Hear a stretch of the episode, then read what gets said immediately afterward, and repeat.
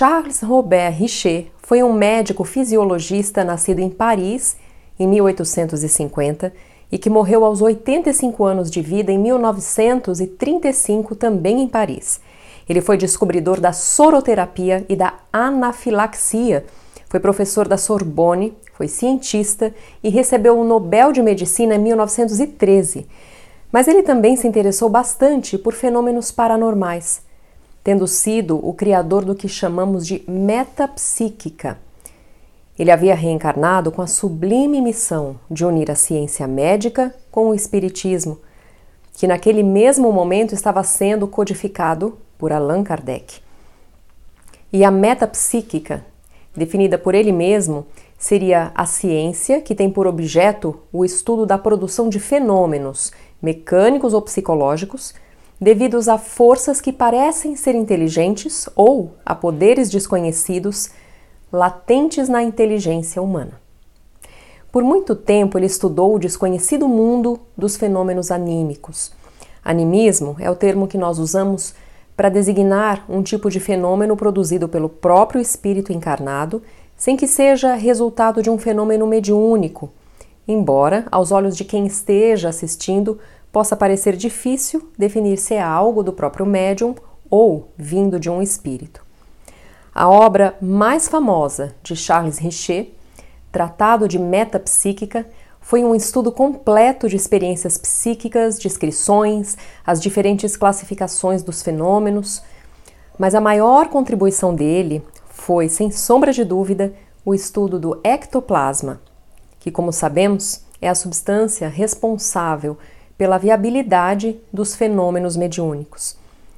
Ele trabalhou com uma das maiores médiums daquela época, a Eusápia Paladino, e foi observando essa médium que ele reconheceu e deu nome ao ectoplasma. Charles Richer classificou os fenômenos metapsíquicos em dois grupos gerais: fenômenos subjetivos que ocorrem exclusivamente na área psíquica sem nenhuma ação dinâmica sobre objetos materiais, que Allan Kardec, anos antes, havia denominado como fenômenos inteligentes, e os fenômenos objetivos, que envolvem a ação física sobre objetos materiais e que nós espíritas costumamos chamar de fenômenos físicos. Essa classificação dele é utilizada até os dias de hoje. Charles Richer nunca se declarou espírita, mas sim um estudioso dos fenômenos metapsíquicos.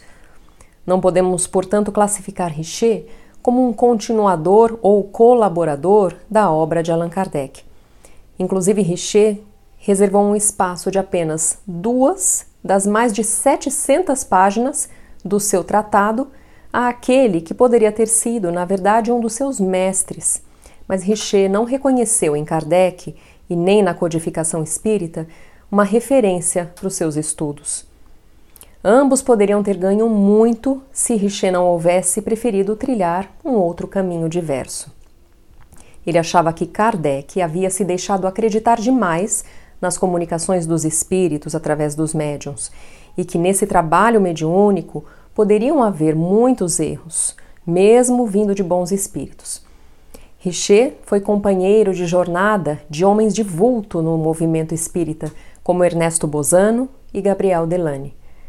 Bozano, no seu livro Metapsíquica Humana, dedicou no seu último capítulo um trecho para dizer claramente que não concordava com algumas posturas mais céticas do seu amigo Charles Richer, que desejava que a metapsíquica fosse desligada da religião. Bom, mas o que nós gostaríamos de refletir com vocês aqui é sobre a trajetória de Richer, que vai além desse primeiro aspecto. Richer teve a sua importância e os seus feitos na medicina e na metapsíquica nos mostram o quanto ele era inteligente e bem preparado para sua missão. No entanto, a encarnação dele, naquele momento, tinha uma programação muito mais profunda e estabelecida pelo próprio Mestre Jesus e que ele, infelizmente, não conseguiu cumprir.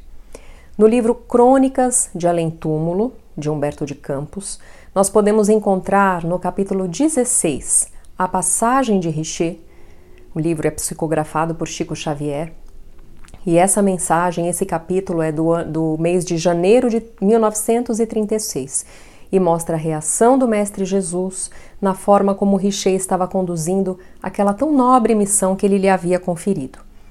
Jesus pergunta assim para o espírito que o auxiliava: Nos meados do século findo partiram daqui diversos servidores da ciência que me prometeram trabalhar em meu nome no orbe terráqueo, levantando a moral dos homens e suavizando-lhes as lutas. Alguns já regressaram, enobrecidos nas ações dignificadoras desse mundo longínquo. Outros, porém, desviaram-se dos seus deveres, e há outros que ainda lá permanecem no turbilhão das dúvidas e das descrenças, laborando no estudo. Lembras-te daquele que era aqui um inquieto investigador com as suas análises incessantes e que se comprometeu a servir os ideais da imortalidade adquirindo a fé que sempre lhe faltou? E o espírito responde: Senhor, aludis a Charles Richer, reencarnado em Paris em 1850? Justamente. Pelas notícias dos meus emissários, apesar da sua sinceridade e nobreza, Richer não conseguiu adquirir os elementos de religiosidade que fora buscar em favor do seu próximo. E na sequência desse texto, nós vemos que Richer teve ao longo de toda a sua encarnação espíritos benfeitores ao seu lado, acompanhando ele, inspirando seus estudos, orientando as suas ações para que ele não falhasse no caminho. E ainda assim, Richer, mesmo não deixando de brilhar a sua inteligência, a sua inspiração para o mundo, acabou perdendo-se no caminho e não cumpriu toda a sua missão, que era, lado a lado com o codificador da doutrina, Allan Kardec, estabelecer uma união clara e bem estruturada entre ciência e espiritualidade. Ele teve todos os recursos intelectuais, materiais, ele estava no lugar certo, na hora certa, com as pessoas que precisava estar e ainda recebendo todo esse acompanhamento por parte do plano espiritual. Mas, ainda assim, seguiu a encarnação pensando no espiritismo e na vida espiritual como uma talvez hipótese e não uma verdade irrefutável. Um espírito preparado e que havia se comprometido perante o Mestre de Jesus falhou na concretização de parte do seu projeto, não assumindo a sua fé perante os homens. E isso poderia ter aberto caminhos para a implantação do Espiritismo nesse mundo tão materialista em que vivemos até hoje. E daí fica também o nosso reconhecimento e gratidão àqueles que assumiram Jesus diante do meio acadêmico com coragem, fé e conhecimento. A nossa gratidão e admiração a pessoas como a doutora Marlene Nobre e a todos os médicos das AMES que, unindo a fé e o conhecimento espírita para o engrandecimento da medicina e da ciência, foram sempre na sua labuta respeitados e bem recebidos por médicos e cientistas da Europa e dos Estados Unidos, executando com convicção os propósitos do Cristo. Muito obrigada e uma ótima semana para todos!